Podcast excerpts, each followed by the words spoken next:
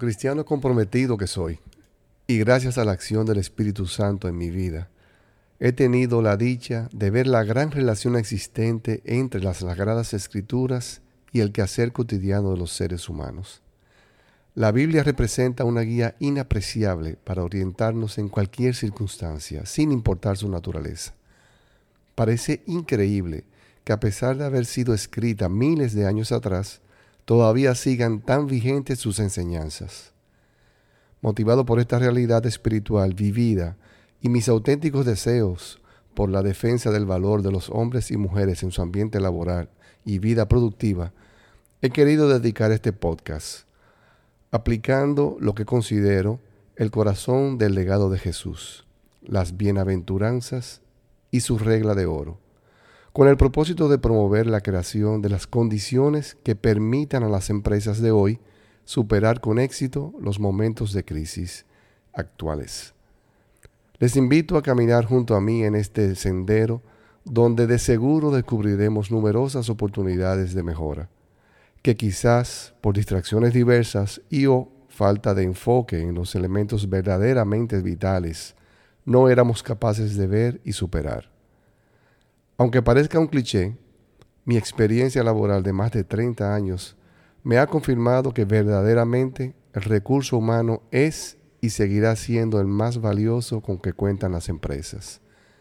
Me sorprende ver cómo existen todavía dirigentes empresariales que, movidos por el ego, continúan implementando acciones para supuestamente mejorar la eficiencia de sus empresas mediante la automatización de los procesos, en vista de que, a su vez, esto provoca una drástica disminución de los puestos de trabajo, dejando en la calle a miles de personas, que irónicamente son parte importante de su base de consumidores potenciales. No encuentro sentido en crear las condiciones para producir más y a la vez terminar vendiendo realmente menos.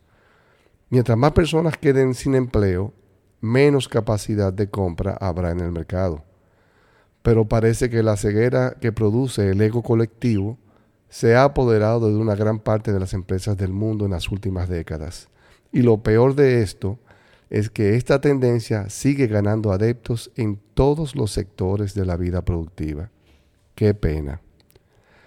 Soy consciente de que en tiempos de crisis resulta conveniente la implementación de acciones que procuren una significativa reducción de los costos, a la vez que son puestas en práctica iniciativas para elevar el margen de utilidad. Pero todo esto debe realizarse sin desmejorar la calidad de los productos y o servicios, cuidando su principal activo, la gente.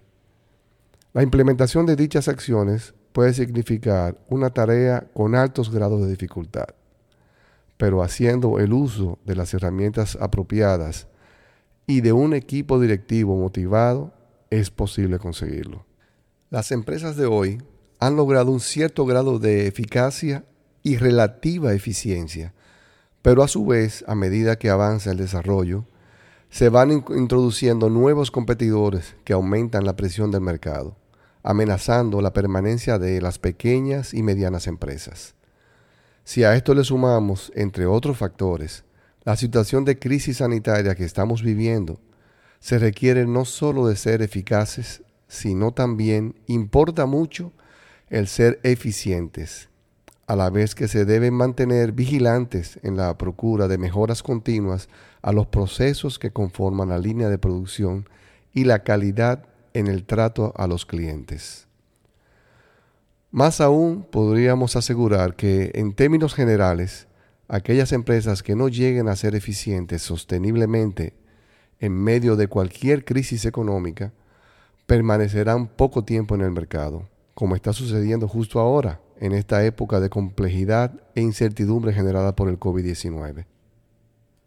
En las operaciones diarias de cualquier empresa, hace falta poner en práctica estos dos conceptos centrales de la economía para asegurar el mejor uso de los recursos en adición a tener vigente un modelo de negocio y la aportación de valor a los clientes actuales y futuros.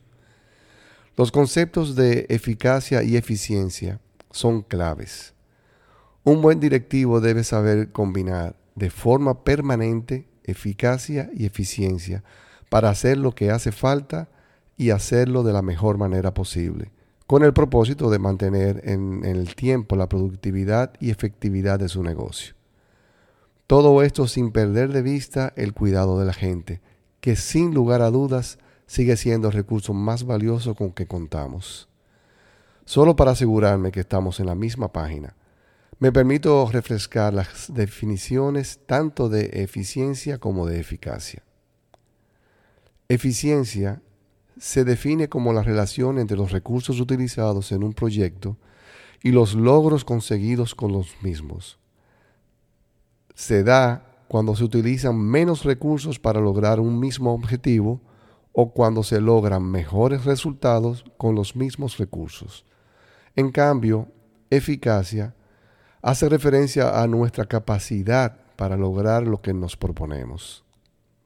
La eficacia difiere de la eficiencia en el sentido de que la eficiencia persigue la mejor utilización de los recursos, en tanto la eficacia hace referencia a la capacidad para alcanzar un objetivo sin importar si se les ha dado el mejor uso a dichos recursos. Es decir, la persona eficaz consigue los resultados esperados de forma satisfactoria, independientemente de los recursos utilizados, mientras que la persona eficiente es aquella que lleva a cabo la tarea con el menor número de recursos posibles. En las empresas, la falta de recursos suele ser sistemática. Siempre hay más cosas por hacer que tiempo y dinero disponible.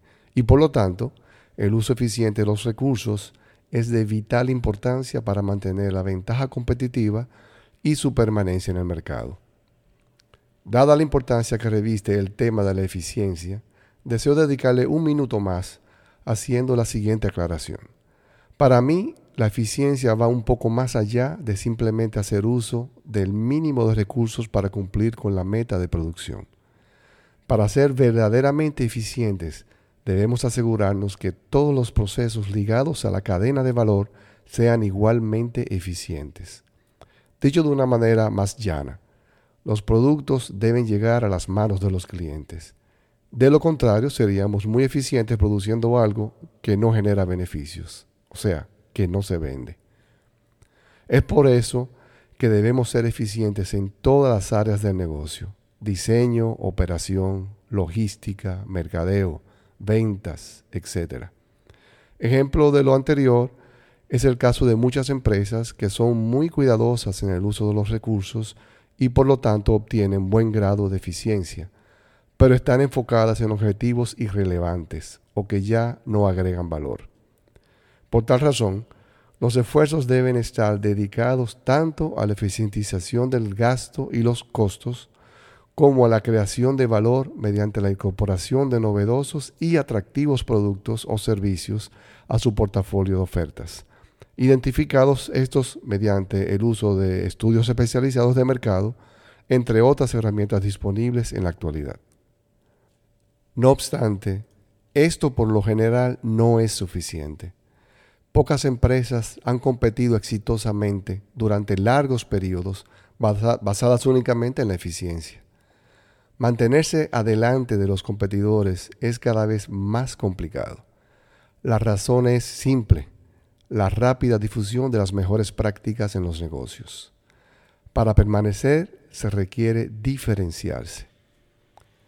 Se debe trabajar en la creación de una cultura donde todo el personal, sin importar su posición, esté comprometido y vigilante del correcto uso de los materiales, herramientas e insumos así como de los tiempos de recepción, tramitación, entrega y como de la efectividad de la publicidad, por supuesto, y de la selección y reclutamiento de los empleados.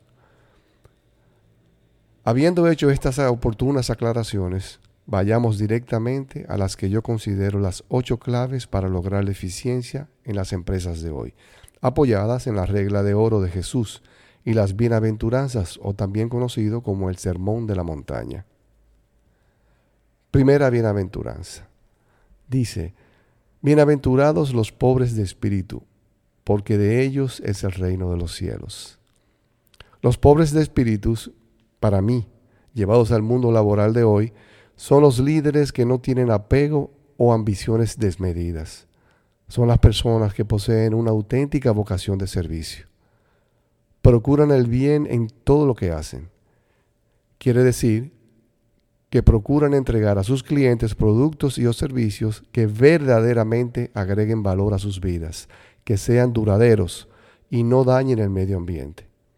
Estos empresarios son muy cuidadosos a la hora de diseñar la estructura organizacional que hará frente a los diversos procesos y se toma su tiempo para seleccionar cuidadosamente a cada miembro de su equipo, ya que el hacer una selección sopesada evita distracciones innecesarias, largas curvas de aprendizaje o lo que es peor, futuras cancelaciones, a la vez que ofrece la existencia de un mejor clima organizacional.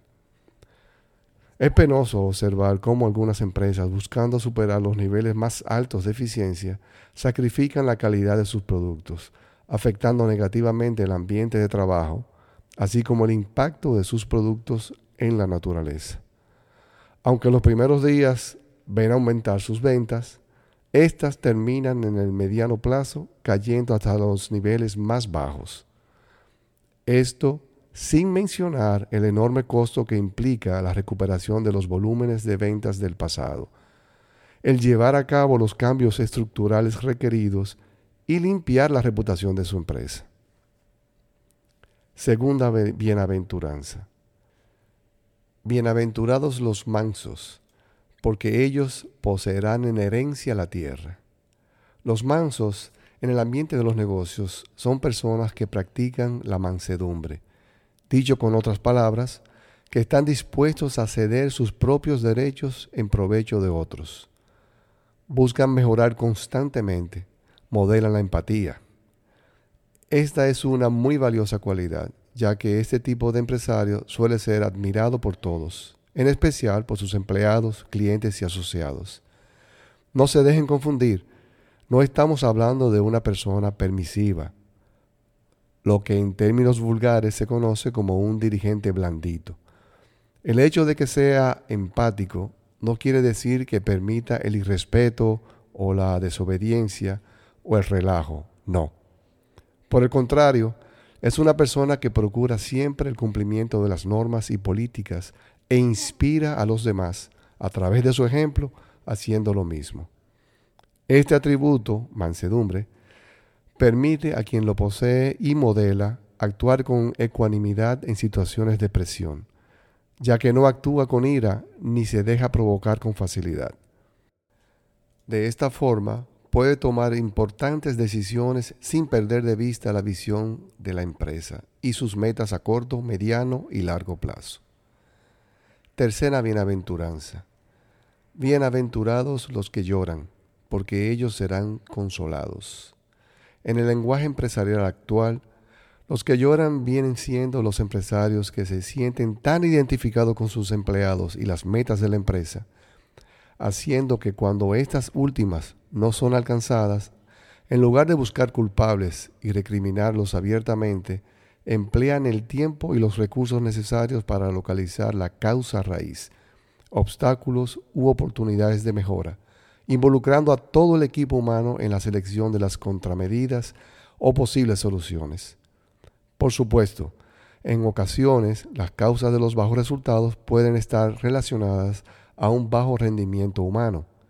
Y es precisamente en esos casos donde los verdaderos líderes intervienen, capacitando adecuada y oportunamente a sus colaboradores, dependiendo del rol que desempeñen en la cadena de valor. A su vez, proveyendo de las herramientas e informaciones requeridas para la correcta realización de sus funciones. Cuarta bienaventuranza.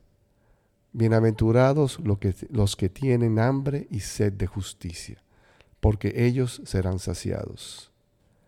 En el ambiente laboral, los que tienen hambre y sed de justicia, como claramente lo indica la frase, son líderes reconocidos por su honestidad, integridad, rectitud y fidelidad. No permiten la discriminación ni el abuso. Por ende, procuran que sus colaboradores sean tratados con dignidad y pagados con salarios justos. Consideran que sus empleados son parte integral de su equipo, no un número más en la nómina.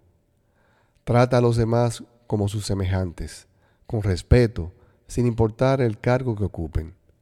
Son participativos y sobre todo entienden que todos forman parte de una cadena donde el rol de cada uno es tan importante como el de los demás. Este tipo de ejecutivos asignan los recursos según los requerimientos de cada posición, no de la persona que la ocupa. De esta forma, se aseguran de utilizar los recursos de la empresa de forma eficiente y tomando en cuenta el cuidado del medio ambiente, que al fin y al cabo, como señala el Papa Francisco en su encíclica Laudato Si, es nuestra casa común. Quinta bienaventuranza. Bienaventurados los misericordiosos, porque ellos alcanzarán misericordia. Ser misericordioso, compasivo, piadoso, humano, clemente, caritativo, en una empresa es modelar un estilo de vida que propone acciones interiores como cumplimiento de sus promesas, obrar el bien siempre, ser empático. Es un líder que se involucra con todos los procesos y sus equipos humanos. Vive con ellos los momentos de dificultad y celebra junto a ellos sus éxitos. No es un ente distante. Esa cercanía le permite aportar efectivamente a los planes empresariales, ajustando, cuando sea necesario, los programas con impacto a mediano y largo plazo. Este tipo de empresario es muy bueno trabajando en equipo. Sexta bienaventuranza. Bienaventurados los limpios de corazón, porque ellos verán a Dios.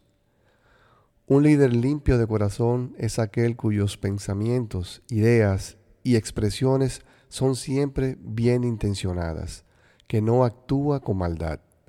Es un líder íntegro en todas sus acciones. Esta persona no da cabida a los chismes, actúa basado en datos y hechos concretos. Cuando sugiere una idea, en sus planteamientos incluye referencias y datos objetivos, demostrables. No se atribuye ideas ajenas, sus acciones gozan de completa transparencia. Todo su actuar es como un vaso de cristal en el que todos pueden apreciar su contenido. Séptima bienaventuranza. Bienaventurados los que buscan la paz, porque ellos serán llamados hijos de Dios.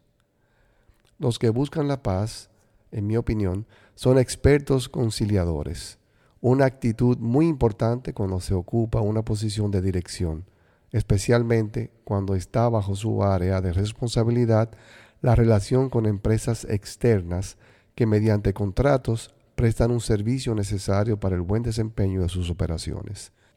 Siempre procura el arribo a acuerdos ganar-ganar, obteniendo el mayor provecho a favor de todos los actores del acuerdo.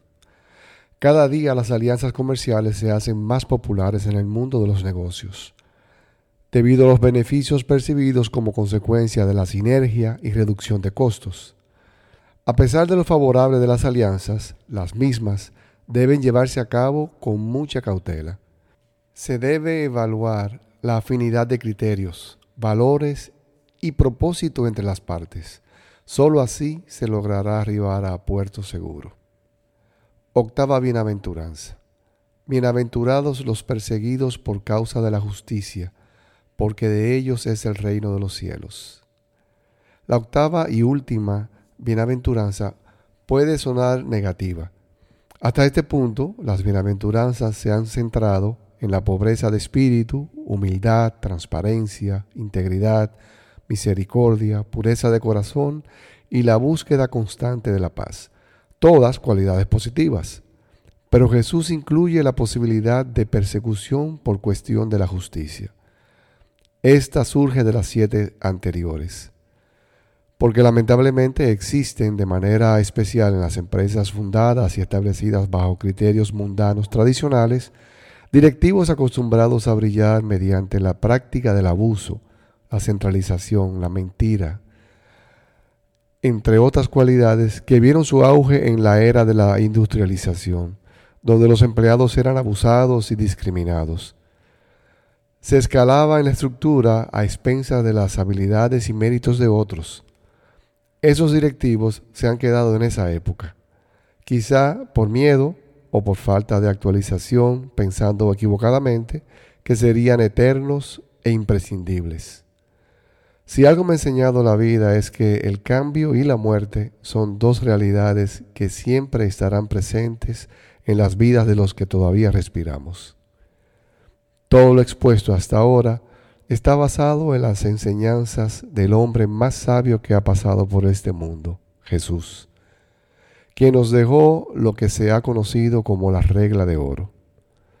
Y cito, por tanto, todo cuanto queráis que os hagan los hombres, hacedlo también vosotros a ellos, porque esta es la ley y los profetas. Esto está en Mateo 7, versículo 12. Por lo tanto, no pierdas de vista las siguientes recomendaciones. 1. Practica la integridad, empatía, honestidad, fidelidad y la justicia. 2. Selecciona a los miembros de tu equipo con extremo cuidado, poniendo especial atención a los talentos y valores. 3. Crea un ambiente donde se disfrute el trabajo. 4. Invierte en la capacitación de tu gente. 5. Los, celebra los éxitos. 6. Cuando hables, apoya tus palabras en datos y hechos irrefutables. 7. En tus negociaciones, procura términos ganar-ganar. 8. No te tomes nada personal. 9. No esperes a que lleguen. Provoca los cambios. 10. Mídelo todo, cada eslabón de la cadena, con indicadores de gestión. 11 Mantente vigilante de los costos y los gastos. Y 12. Vive con alegría y entusiasmo. Al final, solo vivimos una vez. Si el contenido de este podcast ha sido de tu agrado y piensas que te ayudará en tu proyecto laboral, compártelo con tus amigos relacionados y familiares. Tal vez uno de ellos también lo necesita tanto como tú. Muchísimas gracias y nos vemos en el próximo episodio de Set Luz.